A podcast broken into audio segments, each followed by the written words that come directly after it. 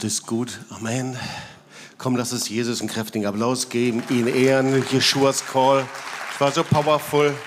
Es war super, euch zu sehen. Ja, was für eine starke Woche, oder? Wir hatten eine herrliche Hochzeit hier ähm, mit einem sehr, sehr starken Zeugnis. Ähm, und äh, Charlotte und ich, wir waren unterwegs. Wir sind direkt hier wiedergekommen. Äh, wir hatten unseren 39. Hochzeitstag. Und das ist auch, ja, gibt halt Charlotte mal einen kräftigen Applaus einfach. Genau. Sehr, sehr cool.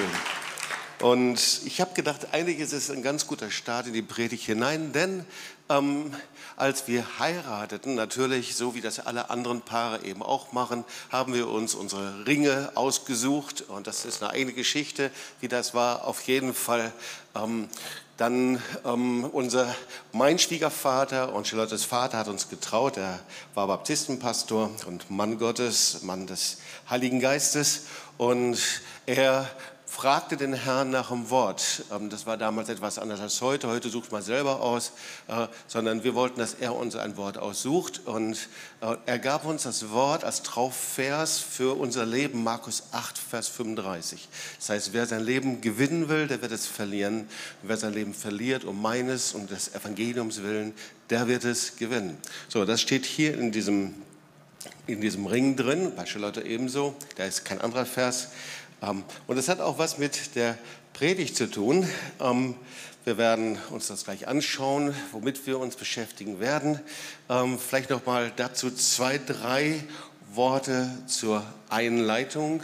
Ich denke, klar, wir beschäftigen uns nach wie vor mit der äh, Corona-Krise. Wir wissen, es ist ein Weckruf Gottes. Wir haben schon manche Predigten darüber gehört. Wir wissen, es ist noch nicht vorbei. Wir schauen nach Amerika, wir schauen nach Israel, wo jetzt wieder ähm, die Zahlen sehr, sehr hoch sind. Ähm, dann schauen wir natürlich immer bei uns unsere Werte an. Wie sieht es jetzt gerade aus? Es ist auch die Zeit der Endzeitpredigten, ja, der Zeit, in der man genau hinschaut. Ja? Ähm, und wir hören immer wieder auch prophetische Worte. Es ist Gottes Zeitfenster. Wir sollen etwas nicht verpassen. Es wird in Amerika einen sehr, sehr großen nationalen Gebetstag geben. Und äh, wir hatten das ja hier auch, ähm, dass Millionen sich beteiligt haben, zusammen zu beten, für die Nation zu beten. Und ähm, so ist es also auch eine Zeit von Verschwörungstheorien und auf der anderen Seite Endzeitpredigt. Manchmal kriegt man die Dinge nicht richtig zusammen. Was passt jetzt, was passt nicht? Ja? Weil das Wort Gottes lügt nicht und es spricht auch über eine Zeit, in der eben die, die Uhr schneller tickt. Und offensichtlich erleben wir das gerade auch. So, die endzeitliche Uhr tickt weiter. Nur, was heißt denn das jetzt eigentlich? Und was mir auffällt, ist doch in vielen Gesprächen, dass wir in manchen Bereichen das Wort Gottes nicht mal so ganz verstehen, manchmal nicht so sehr bewusst darin sind, was sagt eigentlich die Bibel über bestimmte Bereiche und natürlich auch darüber, wie wir leben und wie Gott es möchte, dass wir leben. Und so möchte ich heute also über ein Wort predigen, das steht in Lukas 17, Vers 37. Ähm, und da steht, ähm, wo das Aas ist, da sammeln sich die Geier. So, das ist das Wort, wo das Aas ist, da sammeln sich auch die Geier. Und darunter steht die älteste Endzeitpredigt der Welt. Weißt du, wie alt die ist, die älteste Endzeitpredigt? Fast 2000 Jahre alt. Ja, und also über die älteste Endzeitpredigt der Welt. Und wenn du eine Bibel dabei hast, natürlich haben wir es hier angebeamt, aber manchmal tut es auch gut, selber in das Wort Gottes hineinzuschauen. Ähm, dann kannst du mal ähm, das Lukas-Evangelium aufschlagen, Lukas 17, 20 bis 37. Und ich halte es auch wieder an diesem Sonntag so. Ich schaue, wie weit ich komme in der Predigt und alles, was du hier nicht hörst, das kannst du dir dann ja später nachhören.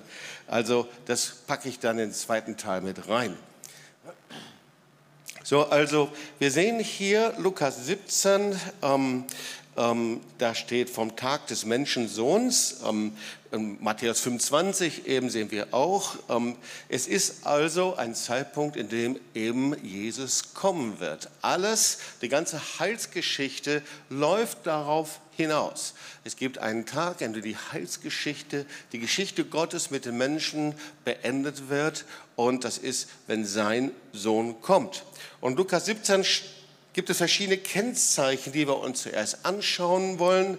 Da steht eben ähm, so Lukas 17, denn wie der Blitz aufblitzt und leuchtet von einem Ende des Himmels bis zum anderen, so wird der Menschensohn an einem Tag sein. Also er wird plötzlich kommen. Okay, erste Kennzeichen. Also da gibt es nicht Vorbereitungen, da gibt es keine Seminare, da gibt es nicht irgendwie äh, ein Ampelsystem, erst grün, dann gelb, dann rot, sondern plötzlich. Erstes Kennzeichen. Das zweite Kennzeichen, nur dass wir so ein bisschen ähm, den, das Umfeld unseres Textes verstehen. Das zweite Kennzeichen, sie aßen, tranken, sie heirateten, sie ließen sich heiraten bis zu dem Tag, an dem Noah in die Arche ging und die Sintflut kam und brachte sie alle um. Lukas 17, 26 bis 30 nochmal, das ist etwas, worüber eben Jesus hier spricht und lehrt. Das zweite Kennzeichen, niemand rechnet mit ihm.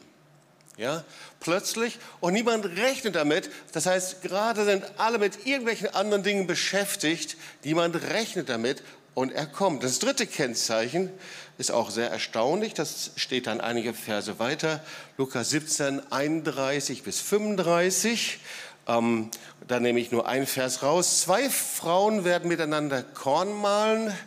Die eine wird angenommen, die andere wird preisgegeben werden. Also das dritte Kennzeichen, obwohl wir das Gleiche tun, wird der eine, die eine angenommen werden und die andere und der andere von Gott abgewiesen.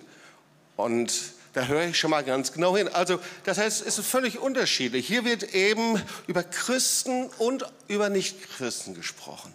Hier gibt es keine Grenze der Kultur. Hier geht es um jede Sprache und hier geht es um jede Nation.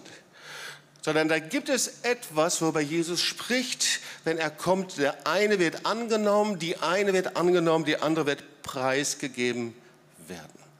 Und die Frage ist eben, was ist der Unterschied? Klar, was ist der Unterschied zwischen denen, die angenommen werden und denen, die preisgegeben werden?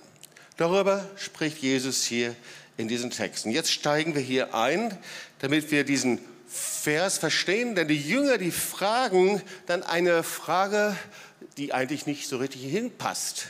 Die fragen nämlich ähm, nicht, wann passiert das, das ist die Frage nach der Zeit, okay? Die fragen auch nicht, wohin geht die ganze Sache, das wäre die Frage nach dem Ziel, sondern merkwürdigerweise fragen sie, wo wird das passieren? Sie fragen nach dem Ort.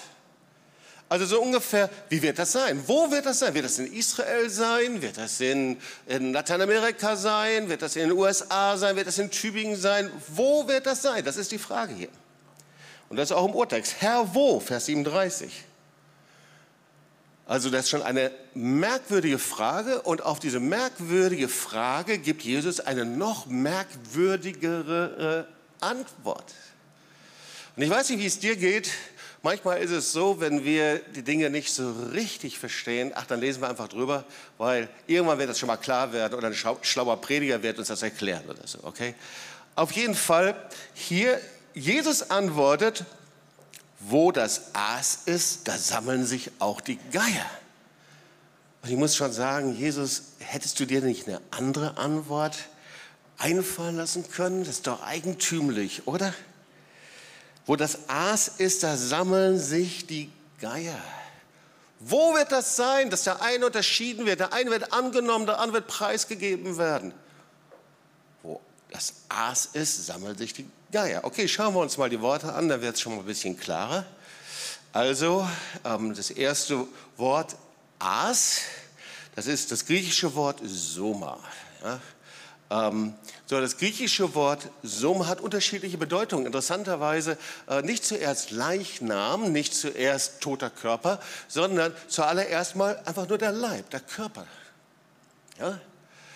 Und dann in der zweiten Bedeutung ist es der Körper, aus dem das Leben herausgewichen ist. Ja? Das heißt, wenn jemand gestorben ist, wenn der Geist, Seele, wenn, wenn, wenn, wenn der Geist entwichen ist, dann ist es eben ein Leichnam, ein toter Körper. Und deswegen ist dieses Bild für Aas ist eben das Bild von Tod, von Gottes Ferne. Und wenn du es überträgst, ist es eben das biblische Bild für Menschen, die, die Bibel spricht darüber, im Fleisch leben. Ja, Fleisch. Oder für Menschen, die von Gott zurückweichen und innerlich abgestorben sind.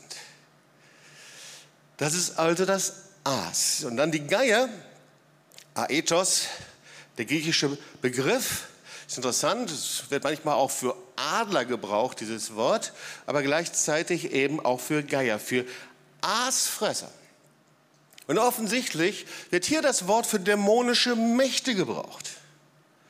Wo das Aas ist, da sammeln sich die Geier. Okay, da gibt es eine Parallele, die sehr bekannt ist, die du sicherlich kennst, 1. Mose 15, 9 bis 12. Da war es so, dass eben ähm, Abraham einen Bund geschlossen hat. Sehr oft sprechen wir über diesen Bund, gerade auch bei Hochzeiten.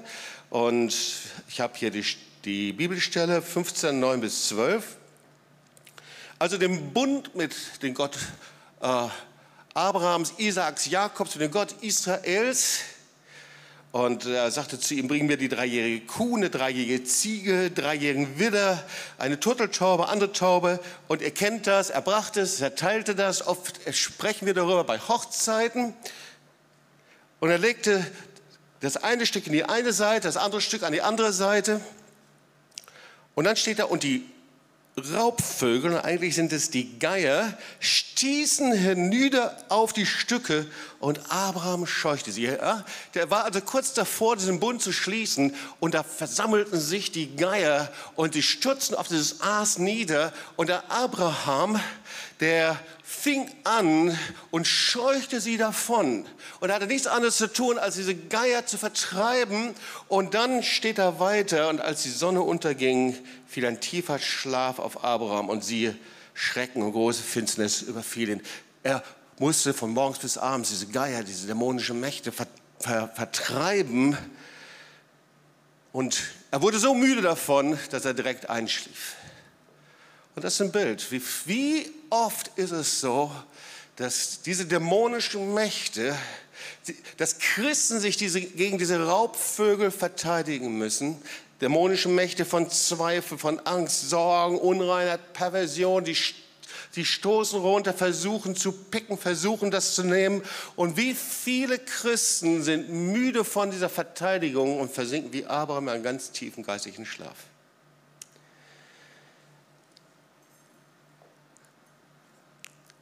Wo das Aas ist, da sammeln sich die Geier. Ich glaube, dass ein Bild ist, ein endzeitliches Bild, worüber Jesus spricht hier. Und er sagt Folgendes. Da, wo Menschen und Christen fleischlich geworden sind, da sammeln sich die dämonischen Mächte und sie werden versuchen, alles zu tun, ihnen das Letzte wegzunehmen, was sie haben. Und ich glaube, dass es ein Bild ist für das, was gerade passiert in der letzten Zeit. Wir sehen, wie Gemeinden voller Menschen sind und voller Christen, die, ich nenne es mal so, auch wenn es sich heftig anhört, zu Aas, zu Fleisch geworden sind. Und Paulus nennt es fleischlich gesinnte Christen. Und ich sehe, dass wir kaum ein Verständnis haben, was es heißt, Leben im Geist und was es heißt, fleischlich zu leben vor Gott.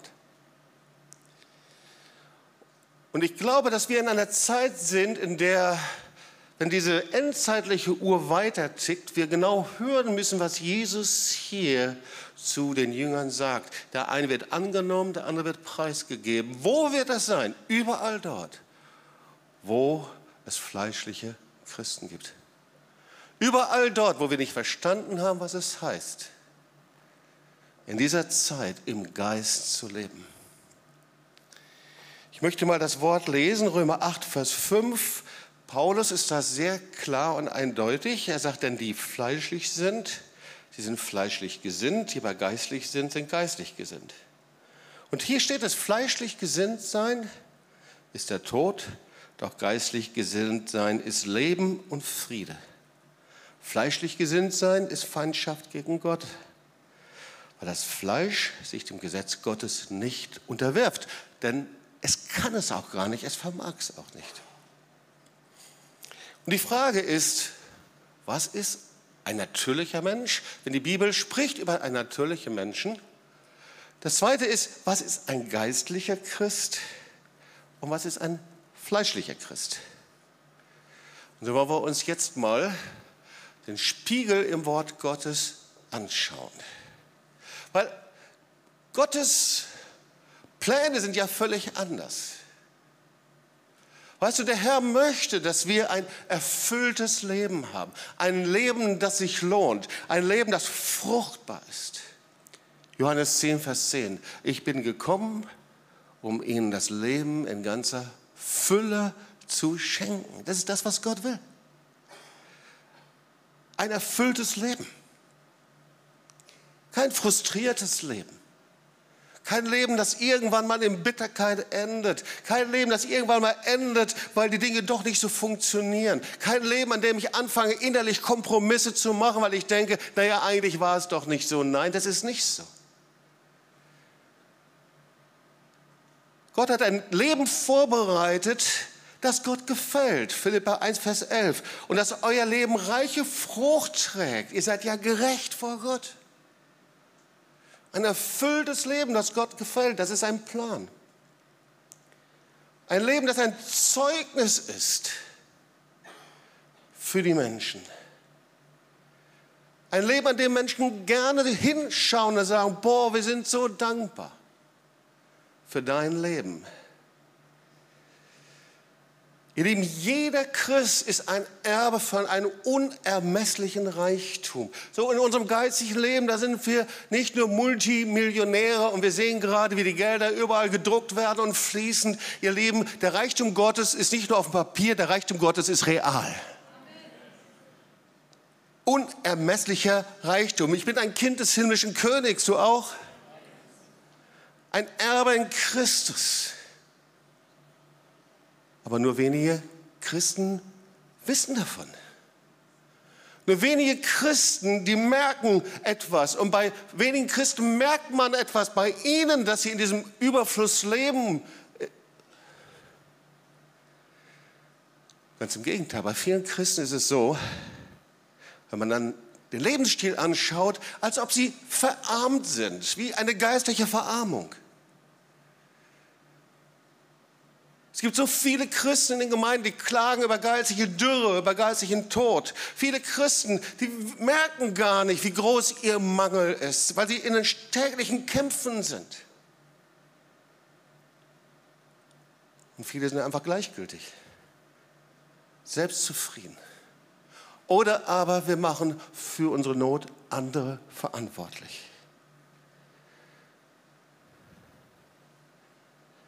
Und andere wenn du mit ihnen sprichst, sagen, würden sie sagen, weißt du, mein ganzes Leben ist eine Niederlage und Sieg, Sieg und Niederlage, wie eine innere Unruhe, wie ein ständiges Ringen und Kämpfen, etwas, was ich nie erreichen kann.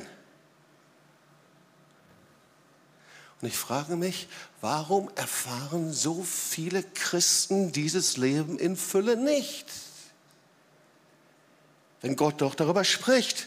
Warum erleben so viele Christen das anders. Und Gott sei Dank ist in vielen Christen dieser Schrei. Und der Schrei ist, Herr, gibt es nicht etwas Besseres für mich? Herr, da gibt es doch was Besseres für mich. Und wenn dieser Schrei in deinem Herzen ist, dann ist es der Schrei des Heiligen Geistes. Schaut mal, die Bibel ist ein Spiegel, in den jeder Mensch hineinschauen kann. Jeder Mensch kann sich in diesen Spiegel so sehen, wie er wirklich ist. Jeder, der wissen möchte, wie Gott es sieht, da kannst du in diesen, Bibel, in diesen Spiegel hineinschauen. Du kannst dein Bild darin finden. So, als ob der Herr mit der, mit der besten Kamera wirklich scharf, digital, haarscharf ein Bild von dir gemacht hat. Und ich frage mich, ob du Gott sehen möchtest. Ob du das so sehen möchtest, wie Gott dich sieht. Nicht Gott sehen möchtest, sondern möchtest du das so sehen, wie Gott dich sieht. Wir fangen einfach mal ganz einfach an. Weißt du, der Heilige Geist hat die Menschen in Gruppen eingeteilt durch das Wort Gottes. Und da gibt es zuerst mal drei unterschiedliche Gruppen. Nochmal, keine Gruppe, die sich unterscheidet durch besser oder schlechter. Keine Gruppe, die sich unterscheidet durch unterschiedlichen kulturellen Hintergrund, sondern die Bibel spricht von drei Gruppen. Da ist der natürliche Mensch, spricht Paulus, und Paulus spricht von dem geistlichen Christen und er spricht von dem fleischlichen Christen. Und bitte jetzt in der Folie nicht weitergehen, sondern bleibt bitte und erst weitergehen, dann werde ich es euch sagen, ja? Super. Also wir schauen uns jetzt den nächsten Punkt an. Was ist der natürliche Mensch? 1. Korinther 2, Vers 14. Der natürliche Mensch vom biblischen Hintergrund ist jemand, der Jesus noch nicht als seinen Herrn angenommen hat. Ganz klar. 1. Korinther 2, Vers 14. Also jemand, der sein Leben selbst bestimmt, und Jesus ist irgendwo außerhalb meines Lebens. Und alles, was ich lebe, ja, meine Familie oder meine Freundschaften, Beruf, Geld, all diese Dinge, die lebe ich so, wie ich es eben für richtig halte. Der natürliche Mensch, sagt das Wort Gottes, ist derjenige, der keine Beziehung zum lebendigen Gott hat. Vielleicht von ihm gehört hat, gelernt hat, vielleicht bist du christlich aufgewachsen, aber du hast keine Beziehung zu ihm. Das ist der natürliche Mensch. Und das Kennzeichen des natürlichen Menschen, sagt die Bibel auch, ist eben der Unfrieden, die ständige Suche nach Sinn. Du bist nicht angekommen. Ja, die ständige Suche, dass ich irgendwann mal zu Hause ankomme, bei Gott ankomme. Schauen wir das zweite, das ist der geistliche Mensch. So, das ist jemand, der ständig in der Abhängigkeit und Vertrauen auf Jesus lebt. 1. Korinther 2, Vers 15, der von Geist, der von Gottes Geist erfüllte Mensch kann alles beurteilen. Also jemand, der sich leiten lässt von Jesus, der Vergebung empfangen hat, der seine Hand ausgestreckt hat, der jeden Bereich seines Lebens Jesus unterstellt hat. Das ist also der geistliche Mensch. Und dann kommt der dritte, das ist der fleischliche Mensch. Das ist jemand, der Jesus als Herrn und Erlöser angenommen hat, aber jemand, der in ständiger Niederlage lebt, der immer wieder die Zügel in seinem Leben selbst in die Hand nimmt. Jemand, der versucht, sein Leben irgendwie selbst nach eigener Anstrengung und Kraft hinzubringen. Römer 8, Vers 6. Denn fleischlich gesinnt sein ist der Tod, doch geistlich gesinnt sein ist Leben und Friede. Also der fleischliche Christ lebt nach den Maßstäben dieser Welt. Jesus ist irgendwie in meinem Leben, ich habe die verschiedenen Lebensbereiche, aber sie sind nicht unter seine Herrschaft unterstellt. Und vielleicht erinnert dich das an etwas, was sehr bekannt geworden ist hier bei uns in der Gemeinde, unter anderem durch Günther als das grüne Bichle. Kennst du das grüne Bichle? Das ist eine Schrift von Campus für Christus. Und da habe ich zum ersten Mal verstanden, an verschiedenen Grafiken, was eben der natürliche Christ ist, was der geistliche und was der fleischliche Christ ist. Und jetzt kannst du die erste Grafik anschauen. Da siehst du den natürlichen Menschen. Erinnerst du dich? So, da ist also mein eigenes Leben, mein eigener Thron. Inzwischen haben wir schon gemütlich einen Polstersessel da. Und da steht das Ich. Und da sind die verschiedenen Punkte unseres Lebens, Freundschaften, Geld, äh, so meine Beziehung, äh, mein kulturelles Leben, äh, alles, was mir wichtig ist, diese ganzen Punkte, ähm, die kreisen sich um mein Ich. Und irgendwo da außerhalb, da ist Jesus. Das heißt unbedingt, das kann sogar sein, dass ich an ihn glaube. Das kann sogar sein, dass ich mal von ihm gehört habe. Aber das, das ist das Kennzeichen des natürlichen Menschen. Nehmen wir mal die nächste Grafik. Da ist der fleischliche Christ. Fleischliche Mensch, fleischliche Christ. Da ist es schon etwas anders, weil der hat irgendwann mal sein Leben Jesus gegeben, hat Jesus eingeladen. Aber was dort eben immer noch ist, das ich selber auf dem Thron meines Lebens bin. Ich bestimme, was damit passiert. Ich habe die Zügel selber in der Hand. Ich habe meine eigene Kraft, meine eigene Anstrengung. Ich beurteile Dinge selber. Ob das mein Beruf ist, meine Freundschaften ist, ob das mein Geld ist, ob das meine, meine Hobbys ist oder irgendwie sowas. Es kreist sich immer noch alles um mich selbst und da hinein habe ich auch noch Jesus eingeladen irgendwo. Die Bibel nennt das den fleischlichen Christen, den fleischlichen Menschen. Und dann haben wir noch das Dritte. Und da ist was Interessantes passiert. Du siehst, das Ich ist eben nicht mehr im Zentrum deines Lebens, sondern das Ich ist eben vom Thron gestürzt. Und am Thron sitzt Jesus. So, das heißt, ich habe mein Vertrauen auf Jesus gesetzt. Er ist im Zentrum meines Lebens. Alle Bereiche meines Lebens, mein Geld, mein Beruf, meine Zukunft, meine Beziehung, all diese Dinge habe ich ihm unterstellt. Jeden Bereich ist ihm zugeordnet. Und genauso mein Ich. Leitet nicht mehr mich selbst, sondern ich werde vom lebendigen Gott geleitet. Okay, ich glaube, Manche haben das wiedergefunden. Ich glaube, es ist gut, sich das nochmal anzuschauen. Ich habe es bewusst nochmal hier euch gezeigt, weil ähm, hier sehen wir geistliche Tatsachen, die in der Bibel sehr klar und eindeutig beschrieben sind und die haben aber Konsequenzen. Okay, schauen wir uns das einfach mal an und vielleicht könnt ihr hier mal zurückbeamen, einfach zum Kennzeichen des fleischlichen Christen. Also macht mal hier zurück, genau, Kennzeichen eines fleischlichen Christen.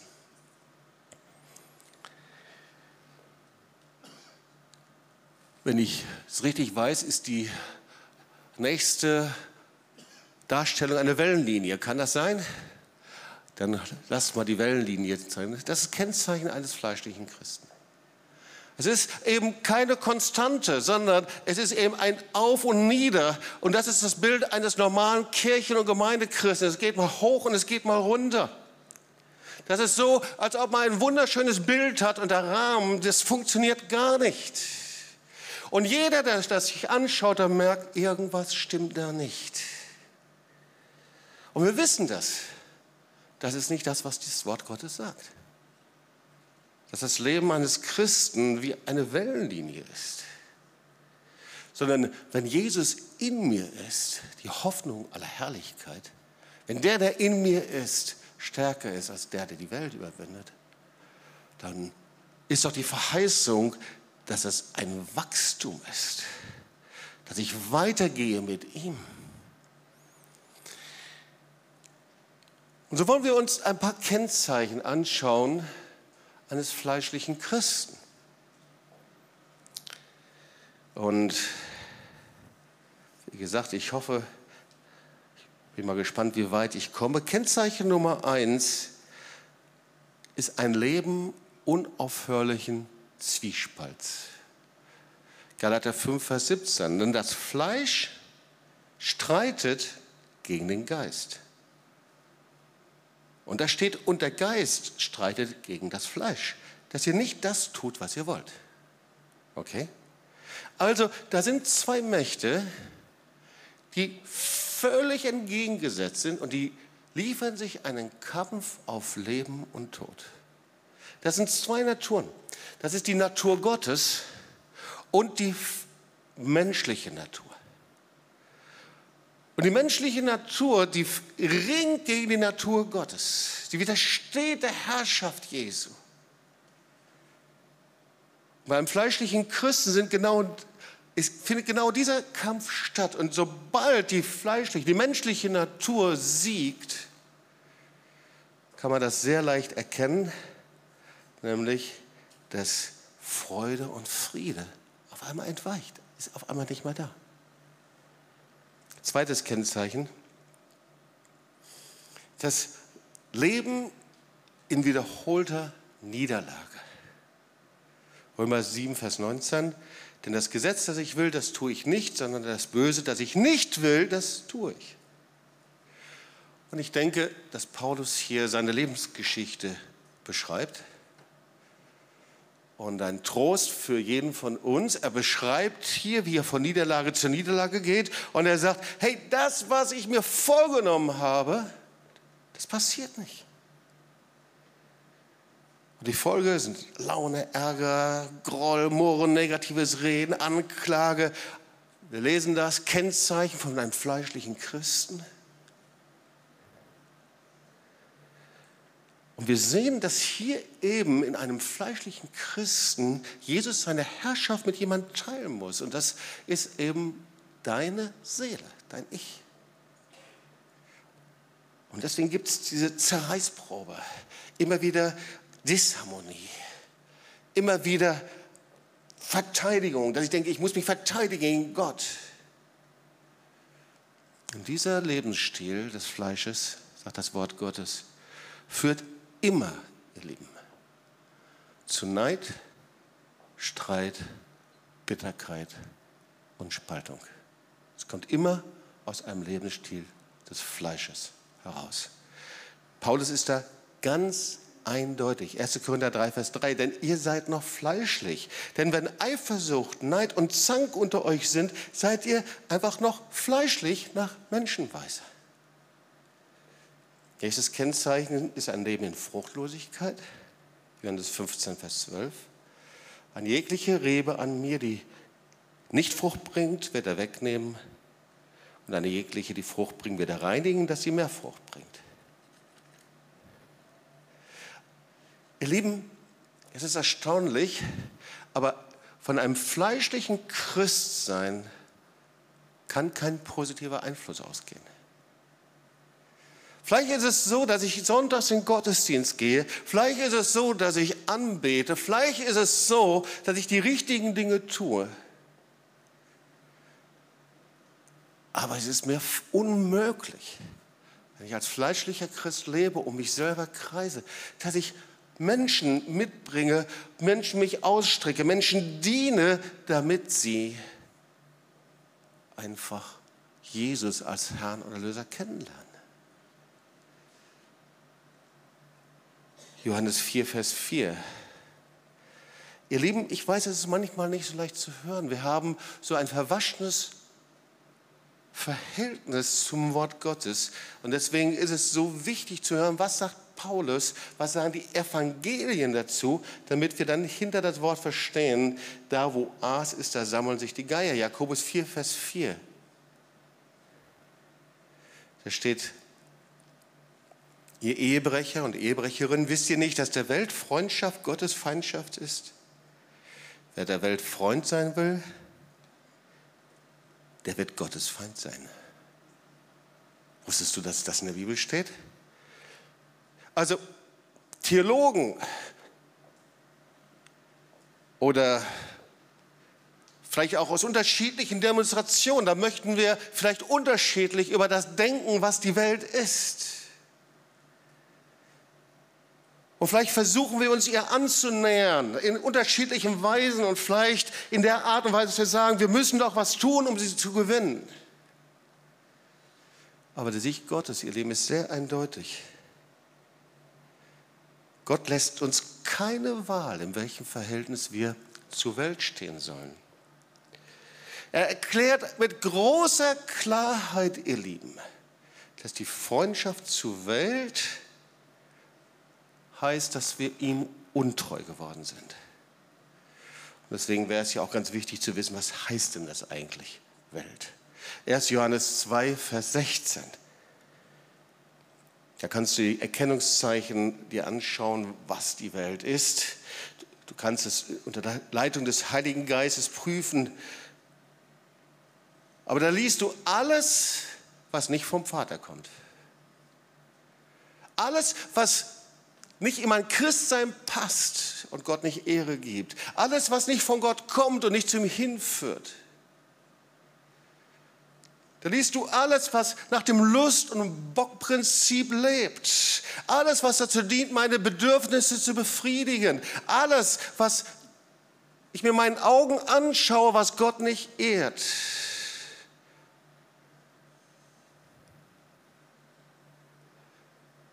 Gibt so einen alten Klassiker von einer Frau Gottes, sie heißt Ruth Paxson. Und ich möchte dir ein Zitat vorlesen und ich werde heute in diesem Gottesdienst mit der Predigt sicherlich nicht durchkommen, deswegen werde ich gleich zum Ende kommen und das versuchen zusammenzubinden. Aber dieses Zitat will ich dir nicht, vor, dir nicht vorenthalten. Und vielleicht denkst du, das ist schon sehr konservativ, aber ich glaube, dass sich das Wort Gottes nicht geändert hat. Weil hier steht nicht, wie das aussieht, sondern wo es sich zeigen kann. Das Weltliche kann sich zeigen in Unterhaltungen. Es kann sich zeigen in der Haartracht, in der Kleidung, in der Gesellschaft, die man wählt, in der Freizeitbeschäftigung, in dem Ehrgeiz und den Wünschen, die mich beherrschen. Daran kann sich das Weltliche zeigen. Zitat. Zitat weiter. Alles, was nur der Art dieser Welt dient, da wo es um Besitz und Eigentum und Gier geht, wo ich es für mich selber haben möchte, was darauf abzielt, Menschen zu gefallen und ihren Beifall zu erlangen. Alles, was das Selbst verherrlicht, was Selbstgerechtigkeit stolz nährt und sich gegen die Botschaft von Leben unter der Herrschaft des Geistes wehrt. Und vielleicht, manchmal höre ich das, Menschen sagen, Jobs, das, was du gepredigt hast, ich bin echt richtig sauer geworden auf dich. Und Vielleicht ist das so, dass du gerade auf das reagierst, was ich dir predige. Aber ich möchte dir sagen, da wo du innerlich predigst, innerlich reagierst auf das Wort Gottes, da solltest du sehr genau dich im Spiegel des Wortes Gottes anschauen, wie du lebst, ob du fleischlich oder ein Leben nach dem Geist lebst. Das sind zwei Ströme. Fleischliches und geistiges Leben kommen nicht zusammen. Die werden nie zusammenfließen können. Und der nächste Kennzeichen ist ein Leben in Heuchelei. Heuchelei ist, ich stelle nach außen hin etwas anderes dar als das, was ich zu Hause lebe. Du lebst nach außen hin, dass du Gottes Wille tun möchtest und ehren willst, aber nach innen hin, in deiner Familie und dort, wo du lebst, sie sagen, dein Leben ist ganz anders. Ihr Lieben, es gibt auch die Kennzeichen eines geistlichen Christen. Und da steht, das Gesetz des Geistes, der lebendig macht in Christus Jesus, hat dich frei gemacht vom Gesetz der Sünde und des Todes. Interessant. Ganz zu Beginn der Corona-Krise, da habe ich an jedem Morgen der Gemeinde Botschaften weitergegeben. Und die erste Botschaft, die war über Römer 8, Vers 2, über das Gesetz des Geistes. Das lebendig macht in Christus Jesus, hat dich frei gemacht vom Gesetz der Sünde und des Todes. Ihr Lieben, wir werden uns hier nur die Punkte anschauen, aber das ist das, was Gott vorbereitet hat. Nicht ein Leben im Fleisch, nicht ein Leben in Niederlage, nicht in diesen Wellenlinien, sondern ein Leben in einem bleibenden Frieden. Auch wenn du durch Kämpfe gehst. Ein Leben, in dem du von Sieg zu Sieg gehen kannst. Gott aber der Dank, der uns alle zeigt, Sieg gibt in Christus Jesus. Ein Leben in Gottes übernatürlicher Kraft, die du dir nicht einreden musst, sondern real vor deinen Augen siehst. Johannes 14, 12 sagt Jesus, wer an mich glaubt, der wird die Werke auch tun, die ich tue und wird noch größere tun, als sie ich getan habe. Wow. Das sagt er zu Petrus.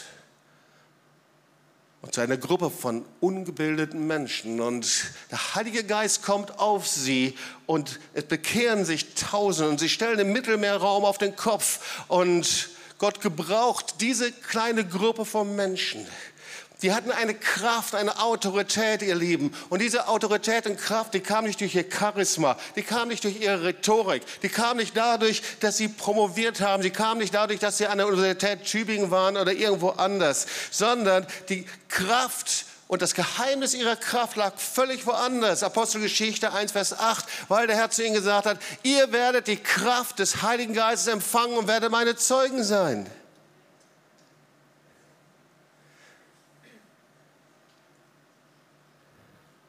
Ihr Lieben, diese Kraft des Heiligen Geistes, die kann nur fließen. Die kann Gott nur freisetzen, wenn wir vorbereitet sind dafür. Und ich möchte die Predigt zu Ende bringen. Die Vorbedingungen eines geisterfüllten Lebens, und wenn du das genauer hören möchtest, kannst du dir dann die zweite Predigt anhören. Die erste Vorbedingung ist Reinigung. Manchmal lese ich, der Jobs Bittner, der predigt immer über Reinigung. Ihr Lieben, es gibt keinen anderen Weg, als durch die Reinigung des Blutes Jesu frei zu werden von der Last der Sünde. Zweite ist Überführung. 1. Johannes 1, Vers 9. Weißt du, wir sollen nicht diejenigen sein, die plappern wie die Heiden und die das Richtige sagen, sondern Umkehr ist, dass ich überführt werde, sage, Herr, ich habe fleischlich gelebt, ich habe genauso gelebt, all diese Kennzeichen, die sind bei mir. Herr, ich gebe es zu, was soll ich damit machen? Und vielleicht bist du in einer Verzweiflung, dann ist das vom Heiligen Geist, ihr Lieben, weil wir möchten gerne so butterweich alles mundgerecht empfangen und dann geistlich weiterleben. Aber Gott lässt uns nicht in Ruhe. Überführung ist, Gott sei mir Sünder, gnädig. Ich bin ein fleischlicher Christ. Ich brauche dich, Heiliger Geist. Und 2. Korinther 7, Vers 1, da ist das, der, der Umfang meines Bekenntnisses ist nicht, dass ich mir sage, Herr, da habe ich einen Fehler gemacht. Ihr Leben, bei Gott geht es nicht um Fehler, bei Gott geht es um Sünde, die wir bekennen. Und Herr, das muss ich richtig machen und Jesus muss ich richtig machen oder hier oder da, sondern der Umfang des, unseres Bekenntnisses vor Gott ist, dass wir vor ihm erschüttert sind und Buße tun. Und er ist so gütig und so gnädig. Weißt du, das Einzige, was er hören möchte, ist nur ein ehrliches Bekenntnis. Nur ein ehrliches Bekenntnis. Sag, Herr, hier bin ich. Wir müssen uns nicht aus dem eigenen Schopf rausziehen. Wir müssen uns nicht aus dem Schlamm heraus bewegen. Aber ihr Leben, lasst uns doch aufhören mit diesem Geist dieser Zeit uns selbst zu betrügen. Und wie kannst du mithelfen? Durch Hingabe, durch Glaube, durch Gehorsam, indem wir in Übereinstimmung mit dem Wort Gottes lesen. Denn welcher der Geist Gottes treibt diesen Gotteskind? Also warum predige ich diese Botschaft? Gib mir noch eine Minute. Und sie antworten, sprachen, Herr, wo passiert das? Der eine wird angenommen, der andere wird abgelehnt. Und er sprach zu ihm, wo das Aas ist, da sammeln sich die Geier. Ihr Lieben, wir sind in einer Zeit, in der die Geier über der Gemeinde schweben. Überall weltweit, weil sie das Fleisch der Christen riechen, weil sie die Aas-Christsein riechen. Das sind die Geier der Aggression, die Geier des Hasses, die Geier des Zweifels, die Geier des Relativismus, des Skeptizismus. Das sind die Geier, die einfach nur eins wollen, das Wort Gottes rauben.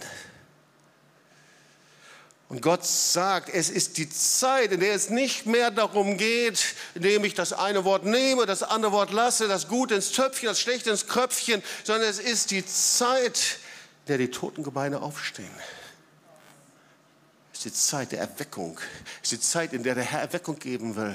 Es ist die Zeit, überall wo ich das höre, es ist die Zeit, in der der Herr Erweckung geben will. Es ist die Zeit, in der der Herr Revival, Feuer, Durchbruch geben will. Und ihr Lieben, Erweckung und Feuer Gottes gibt es nicht halb und löffelchenweise. Es gibt es nur voll und 100 Prozent. Und zwar nach dem Wort Gottes, wie Gott es sagt.